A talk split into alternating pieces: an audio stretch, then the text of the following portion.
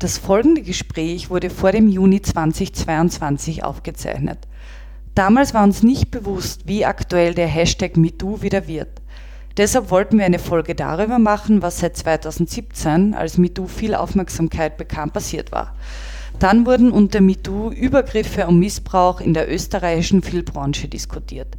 In diesem Jahr soll eine Vertrauensstelle gegen Machtmissbrauch für die Bereiche Kunst, Kultur und Sport geschaffen werden. Wenn im folgenden Interview gesagt wird, MeToo sei nicht mehr aktiv, müssen wir jetzt sagen, das stimmt so nicht. Die Themen, die MeToo beschreibt, waren immer relevant und darum geht es auch in dieser Folge.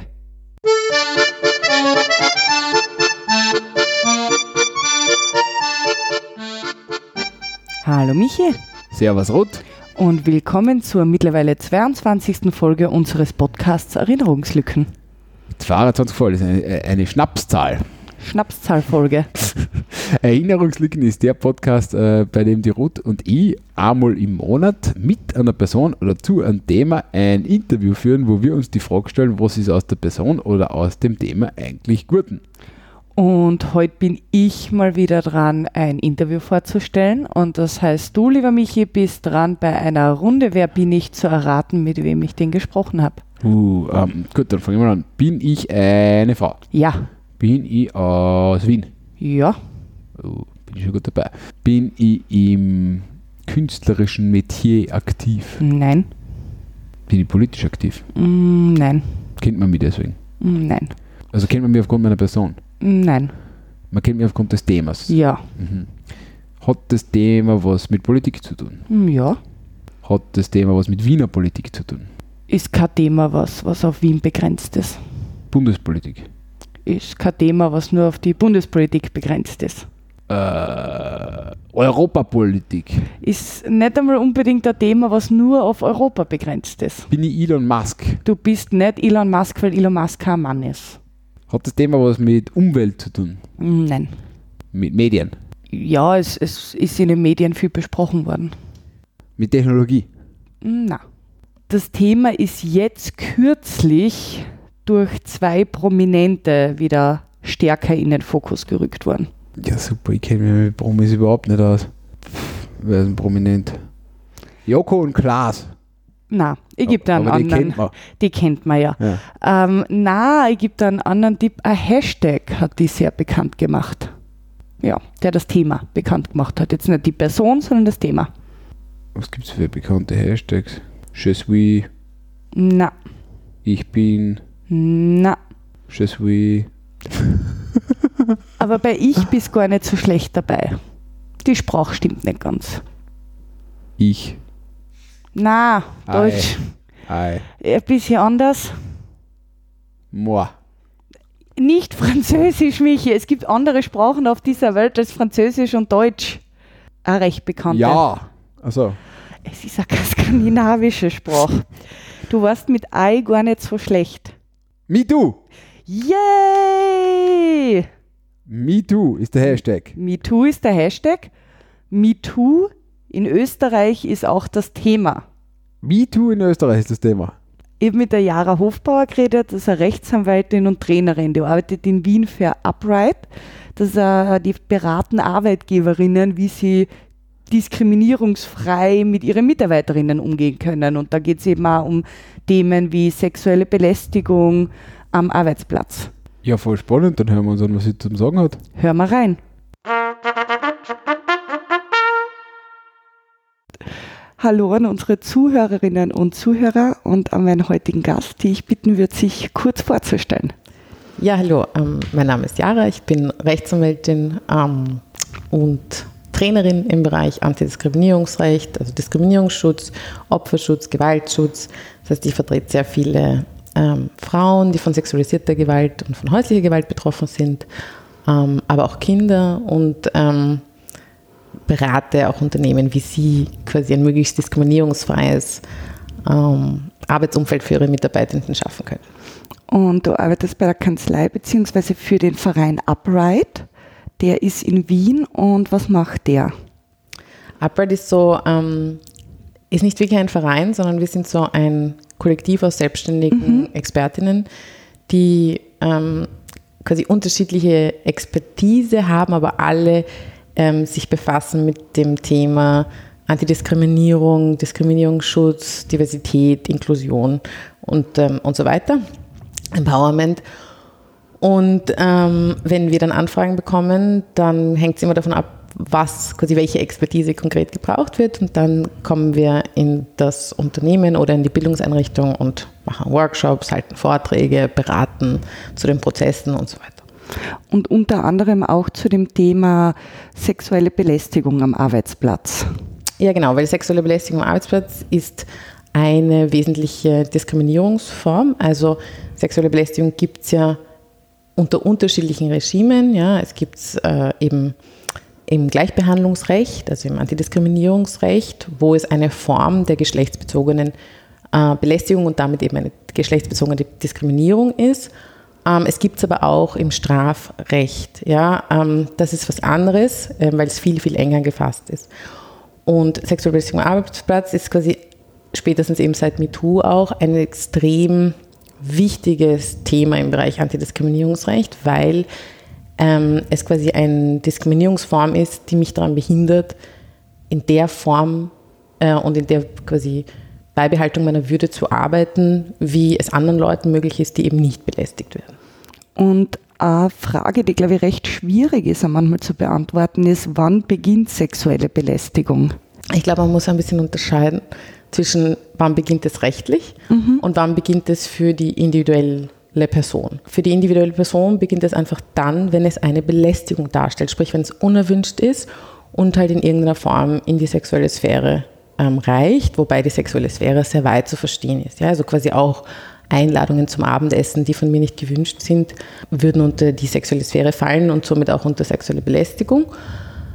Und ähm, wann quasi diese Unerwünschtheit vorliegt, ist total individuell. Also es gibt Leute, die sind da sehr, sehr sensibel. Ähm, und das meine sensibel meine ich hier nicht negativ konnotiert, mhm. sondern einfach sehr, achten sehr stark auf ihre Grenzen, was ich an sich sehr gut finde. Und es gibt Leute, die deren, wie soll ich sagen, deren Schranken, wann sie etwas problematisch finden, viel, viel höher angesetzt sind, also die viel mehr lustig finden zum Beispiel oder als Komplimente empfinden. Äh, wir sagen immer, beides ist okay, wir müssen beides äh, grundsätzlich akzeptieren, wenn es denn für die Person wirklich okay ist. Was natürlich nicht ähm, damit gemeint ist, ist, dass man Dinge schlucken soll, mhm. die tatsächlich eigentlich verletzend sind. Ja, also ich glaube, ähm, das ist mal so diese individuelle Frage. Rechtlich ist es so, dass nicht alles, was unerwünscht ist, schon eine sexuelle Belästigung darstellt. Der Gesetzgeber hat da so quasi eine Zweigliedrigkeit vorgesehen. Mhm. Auf der einen Seite eben diese Unerwünschtheit, die ich auf jeden Fall brauche, sonst ist es eben keine Belästigung. Und andererseits brauche ich aber auch eine Würdeverletzung. Und für diese Würdeverletzung brauche ich halt eine gewisse Intensität. Das ist immer sehr schwierig, weil Würde ist ein sehr unbestimmter Rechtsbegriff und es ist immer im Einzelfall zu entscheiden, ist das jetzt schon würdeverletzend oder nicht. Ähm, das lässt unsere Workshop-Teilnehmer auch oft ähm, irgendwie sehr unbefriedigt zurück. Wir können das aber leider nicht anders beantworten, als dass es eben immer eine Einzelfallentscheidung ist. Aber es ist eben so, dass es nicht stimmt, wenn man sagt, alles, was ähm, also man darf ja gar nichts mehr sagen, weil ich weiß ja nicht, was für die Person unerwünscht ist. So ist das nicht. Es mhm. muss schon eben diese objektive Schranke der Würdeverletzung auch gegeben sein. Und wenn man so ein bisschen zur Geschichte von MeToo recherchiert, startet das ja im Jahr 2006 mit der Tarana Burke, die den Begriff genutzt hat, um eben auf sexuelle Belästigung, sexuellen Missbrauch aufmerksam zu machen. Hast du das Thema damals schon verfolgt? Weil mir kommt vor 2006 war es jetzt in Österreich noch nicht so bekannt. Ja, das ist ähm, richtig. 2006 war ich noch sehr jung. Äh, also da habe ich das definitiv noch nicht gekannt.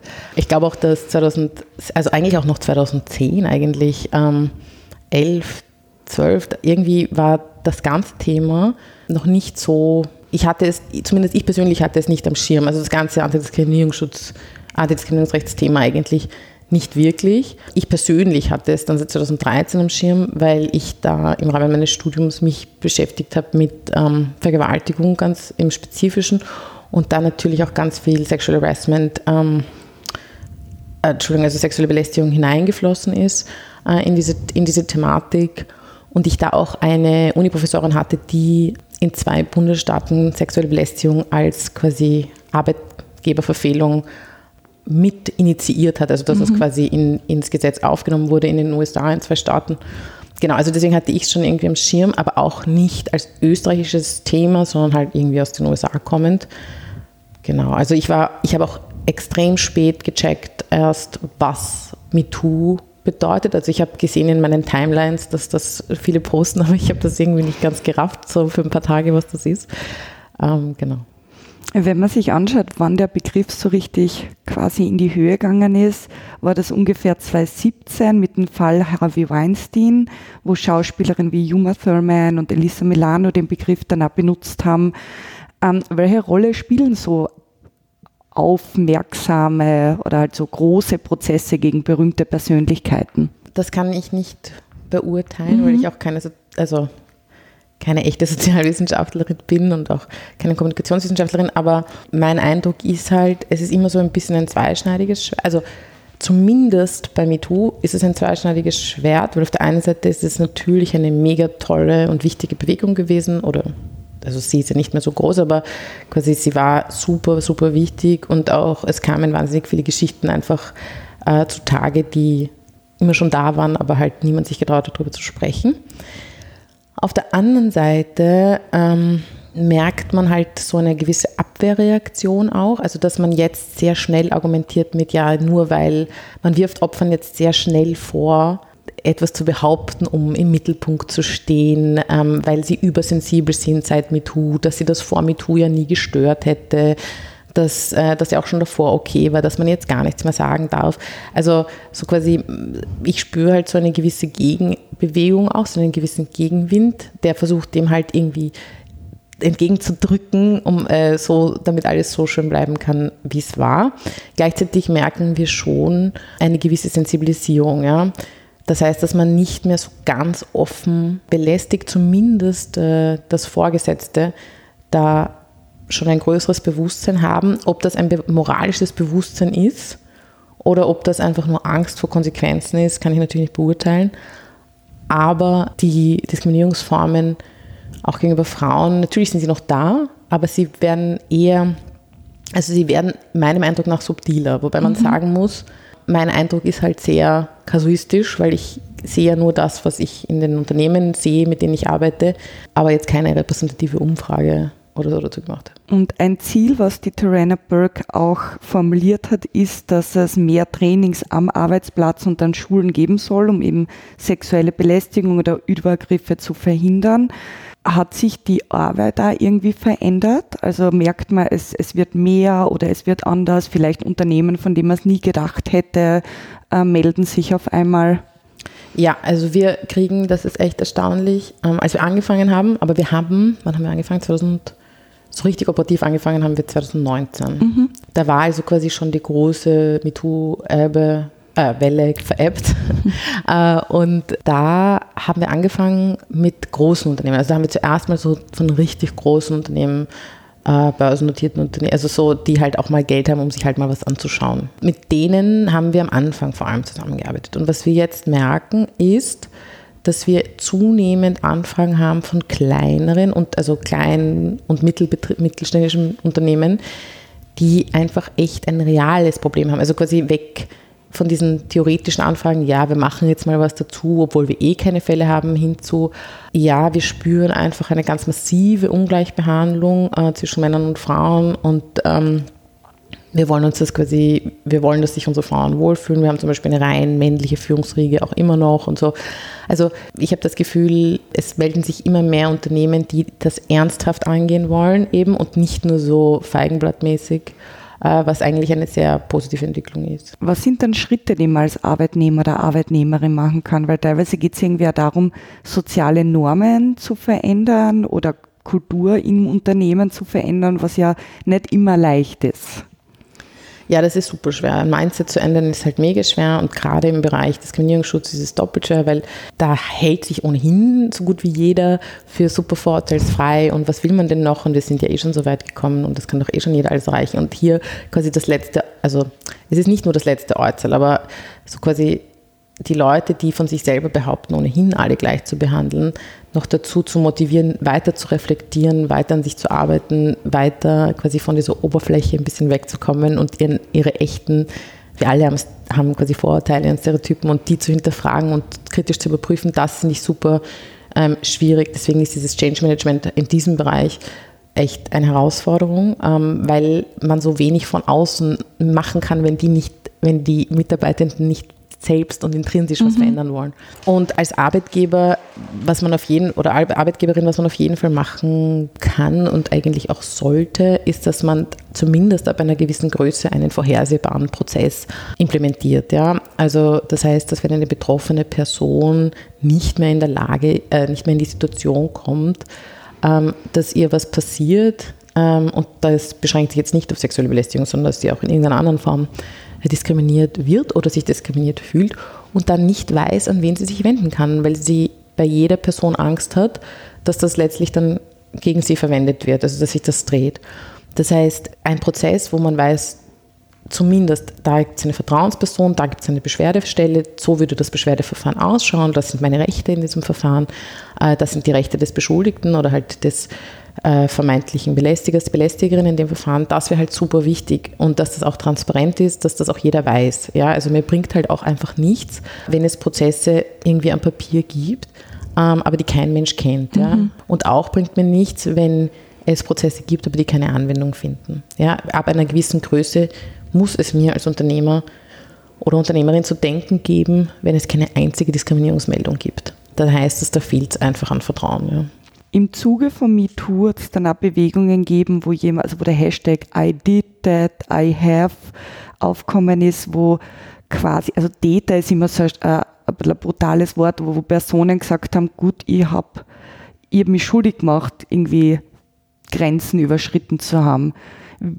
Wie geht man mit, mit den Personen um, die quasi auf der anderen Seite ist? Ist das dann auch Thema von, von Workshops? Also Beschuldigte ähm, im Unternehmen sind natürlich auch ähm, zu schützen. Ja? Das heißt, die Fürsorgepflicht endet ja nicht, also die Fürsorgepflicht vom Arbeitgeber, der Arbeitgeberin endet ja nicht ab dem Moment, wo ich Beschuldigte werde, eine Diskriminierung gegenüber einem äh, Kollegen, Kollegin begangen zu haben, sondern ich bin auch vor falschen Vorwürfen zu schützen, was auch der Grund dafür ist, dass der Arbeitgeber, die Arbeitgeberin die ganzen Schritte, die sie tätigt, ja, wenn sie dann, bis sie dann quasi zur Entscheidung kommt, eine Maßnahme zu setzen, gut dokumentieren sollte. Mhm. Ja, ähm, es passiert nicht selten, ja, also es passiert qualifiziert oft, würde ich sagen, dass, ähm, dass Arbeitnehmer, die beschuldigt wurden, sexuell belästigt zu haben zum Beispiel, dann sehr ähm, übereilt gekündigt werden oder fast oder sogar äh, fristlos entlassen mhm. werden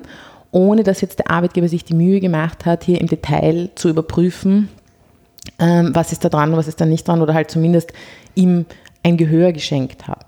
Und dann Fichte natürlich, geht er selber zu Gericht und sagt, ich wurde grundlos entlassen äh, und, und, und äh, bekämpft das. Und dann muss der Arbeitgeber beweisen können, dass er das, ähm, diese Entscheidung auf einer Basis einer fundierten, er muss das fundiert begründen können, seine Entscheidung. Ähm, und wenn er sagt, naja, da gab es diesen Vorwurf und dann haben wir halt den entlassen, dann ist es halt einfach, einfach zu wenig. Ja. Hat man das Gefühl, MeToo ist noch ein Thema in, in der Arbeit, im Alltag oder ist das gut, das hat diesen, diesen Hashtag gegeben, dieses Movement geben, aber mittlerweile ist das etwas, was man zwar kennt, aber was nicht mehr so aktiv ist. Ja, also ich glaube, es ist nicht mehr aktiv. Ich glaube, es geht mittlerweile nicht mehr allen so auf die Nerven. Ich hatte das Gefühl, es gab eine Phase, wo man es echt nicht mehr hören konnte. Das hat sich wieder bisschen eingependelt. Aber es ist natürlich jetzt, sage ich mal, die Arbeitswelt nicht mehr dieselbe. Ja? Also es ist schon ein Bewusstsein einfach gestiegen ähm, dafür, was Grenzüberschreitungen sind und Dinge, die wir, also die ich zum Beispiel noch erlebt habe als Jugendliche in meinen Sommerjobs oder halt ähm, so Kellnern nebenher mhm. und so. Mhm. Das glaube ich so würde vielleicht noch passieren, würde ich aber, also wäre ich jetzt so jung und würde mir das jetzt passieren, wohl erkennen als krasse Grenzüberschreitung, was ich damals nicht erkannt habe. Also ich glaube, insgesamt hat sich in den letzten 15 Jahren schon einiges getan, generell im Diskriminierungsschutz und halt insbesondere auch durch, äh, also im Bereich ähm, sexuelle Belästigung. Was aber nicht darüber hinwegtäuschen darf, dass die strukturellen Rahmenbedingungen immer noch wirklich schlecht sind, dass es immer noch massive Diskriminierung gibt, und zwar jede Form von Diskriminierung.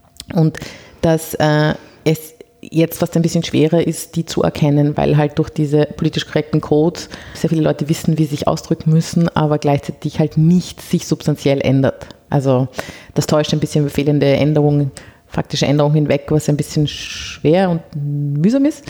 Ähm, genau, aber insgesamt hat schon einen, einen Impact gehabt. Und die Terena Burke spricht davon, dass sich MeToo verändert hat bzw. verändern soll in Richtung dass es mehr oder alle Personen einschließt, dass es Männer und Frauen aller Hautfarben und Altersgruppen, also MeToo, näher nur klingt jetzt also nicht mehr allein sexuelle Übergrifflichkeit, sondern Rassismus und Diskriminierung in einem sehr breiten Spektrum abfasst, was ja dann auch wieder, glaube ich, viel abdecken wird, was Upright macht, weil es ja Diskriminierung ein Teil ist, sexuelle Diskriminierung, aber es ist ja eigentlich noch viel weiter gefächert. Ja, also soweit ich weiß, gab es ja diesen Hashtag dann auch mit Tu mit W, ne, mit, ja, äh, wo es um rassistische Diskriminierung mhm. ging. Ähm, generell glaube ich, ist dieser Begriff einfach jetzt schon ein bisschen abgebraucht. Also vielleicht weiß ich nicht, ob ich da so ad hoc gehen würde, dass man das jetzt nochmal aufwärmt und diesmal in einem breiteren Kontext. Was natürlich in dem Zusammenhang halt wichtig ist, ist, jede Diskriminierungsform hat seine eigene Dynamik, hat seine eigene Geschichte. Wenn ich als weiße Frau angemacht werde, deppert, dann erlebe ich das anders oder erlebe ich anderes als als muslimische Frau mit Kopftuch, mhm. die anders angegangen wird in aller Regel und auch eine andere Dynamik da ist. Ja? Also und außerdem haben wir da quasi sowohl eine rassistische als auch eine sexistische äh, Komponente. Wenn sich unsere Zuhörer und Zuhörerinnen gern weiter informieren würden über das Thema, wo kann man sich am ehesten Informationen holen? Ist das bei der Gleichberechtigung, äh, Diskriminierungsanwaltschaft? Ähm, ja, es gibt, äh, die Gleichberechtigungsanwaltschaft hat super gute Informationen im Netz. Also die haben eine sehr umfangreiche ähm, Homepage. Ich muss sagen, dass ähm, wenn man jetzt quasi nicht so sehr interessiert ist an, die, an den Österreich-Spezifika äh, oder an der exakten Rechtslage, dann bietet sich auch die Homepage von der Antidiskriminierungsstelle des Bundes in Deutschland an. Die hat mega viele ähm, Studien äh, in Auftrag gegeben und ist wirklich eine sehr, sehr informative Seite. Also da würde ich ähm, auf jeden Fall auch reinschauen. Sarah bei rassistischer Diskriminierung, also Z-A-R-A, ist ebenfalls sehr hilfreich. Es gibt dann natürlich auch für homophobe Diskriminierung eigene Seiten. Also es gibt sehr, sehr viel im Netz. Aber ich denke, mit diesen zwei Seiten hat man mal eine Basis, ähm, von der man dann aus weitermachen kann. Super, dann bedanke ich mich ganz herzlich für die Zeit und das Interview über dieses super spannende Thema. Ich danke, vielen Dank. Ja, Michi, das war mein Interview zum Thema MeToo. Ja, danke vielmals für den Input. Da waren jetzt ein paar interessante Sachen dabei. Also ich habe mich mit MeToo schon länger nicht mehr beschäftigt, wie man auch daran merkt, dass mir dieser Hashtag schon fast nicht mehr eingefallen ist. Nichtsdestotrotz ist mir eingefallen, dass er eine Zeit lang sehr äh, präsent war und dass es da viele Fälle gegeben hat, die quasi äh, äh hervorgebracht worden sind mit Hilfe von ja, diesem Hashtag am Ende. Äh, und ich finde es ja sehr interessant, äh, was sie erzählt, wie sich das dann entwickelt hat. Da gibt es ja dieses Ding, dass du sagst, okay, äh, Ver Veränderungen passieren äh, so lange schleichend, bis sie plötzlich passieren. Ne? Mhm. Äh, und das wirkt irgendwie ein bisschen so, als, weil heute da glaube ich die Awareness dafür, was jetzt auf dem Arbeitsplatz äh, geht und was nicht oder wo man sich auch beschweren kann oder möchte, die ist ganz sicher gestiegen. Ne? Und ja. da hat es sicher dazu beigetragen, also auch der, der Gegenwind, der dann entstanden ist, äh, das habe ich auch ehrlich gesagt schon fast vergessen gehabt, aber der war auf jeden Fall, war ja auch da, äh, aber insgesamt glaube ich, die ganze Diskussion, die ausgelöst wurde, ist auch in Österreich, hat da schon äh, massiv viel weitergebracht und auch, dass es jetzt solche Stellen gibt, von denen man weiß oder vielleicht auch nicht weiß und dann ist es gut, dass man darüber Bescheid weiß, aber äh, der genutzt werden, äh, ist glaube ich insgesamt äh, ist, so viel noch zu tun ist, so positiv ist es, wie es sich entwickelt hat. also äh, danke für das Schließen der Erinnerungslücke. Gerne. Was mich wieder überrascht hat bei der Recherche ist, dass es eigentlich schon auf 2006 zurückgeht. Ja, Irgendwie ist kommt mir ja. das früh jünger vor. Vielleicht auch, weil ich eben auch 2006 noch deutlich jünger war. Oder weil es auch später in Österreich angekommen ist. Oder Ja, beziehungsweise die ganze äh, Weinstein, äh, Weinstein-Geschichte, äh, das war ja nachher alles mit der Elisa Milano, das war ja, hat ja das Ganze ein bisschen, sage ich mal, in der Breiten wirksam losgetreten ne? und das war dann schon später. Ne? Ja, das Interview war bevor das Urteil im Johnny Depp Amber Heard äh, Prozess gefallen ist, aber Du auch meinst Joko und Klaas? Entschuldigung. ja.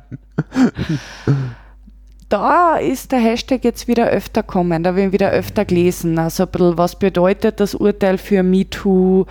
Also ich glaube, es wird ganz spannend zu sehen, wie der Hashtag sich weiterentwickelt, ähm, auch im, im Hinblick auf den Wunsch, dass er vielfältiger genutzt wird. Ja, voll. Wobei es am Ende, glaube ich, schon, also ich meine, ein Hashtag ist das eine, also am Ende ist dir der Hashtag wurscht, wenn du vor Gericht recht kriegst, oder? Also, aber die Aufmerksamkeit ist ganz sicher, da ist schon viel geblieben.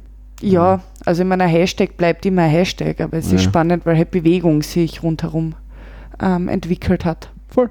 Na, jedenfalls danke für das Gespräch. Sehr gerne. Und danke an unsere Zuhörerinnen und Zuhörer, an alle drei. Hallo Jakob. Und dann hören wir uns hoffentlich beim nächsten Mal wieder, wenn wir eine weitere Erinnerungslücke schließen. Ne? Wie immer, Erinnerungslücken.at findet man alle Infos und Folgen. Und wenn ihr glaubt, es gibt jemanden, für den die Folge auch interessant sein könnte, freuen wir uns natürlich, wenn ihr den Link zur Folge mit der Person teilt. Ja, da freuen wir uns und wir hören uns beim nächsten Mal, äh, wenn wir die nächste Erinnerungslücke schließen. Danke und Baba. Tschüss.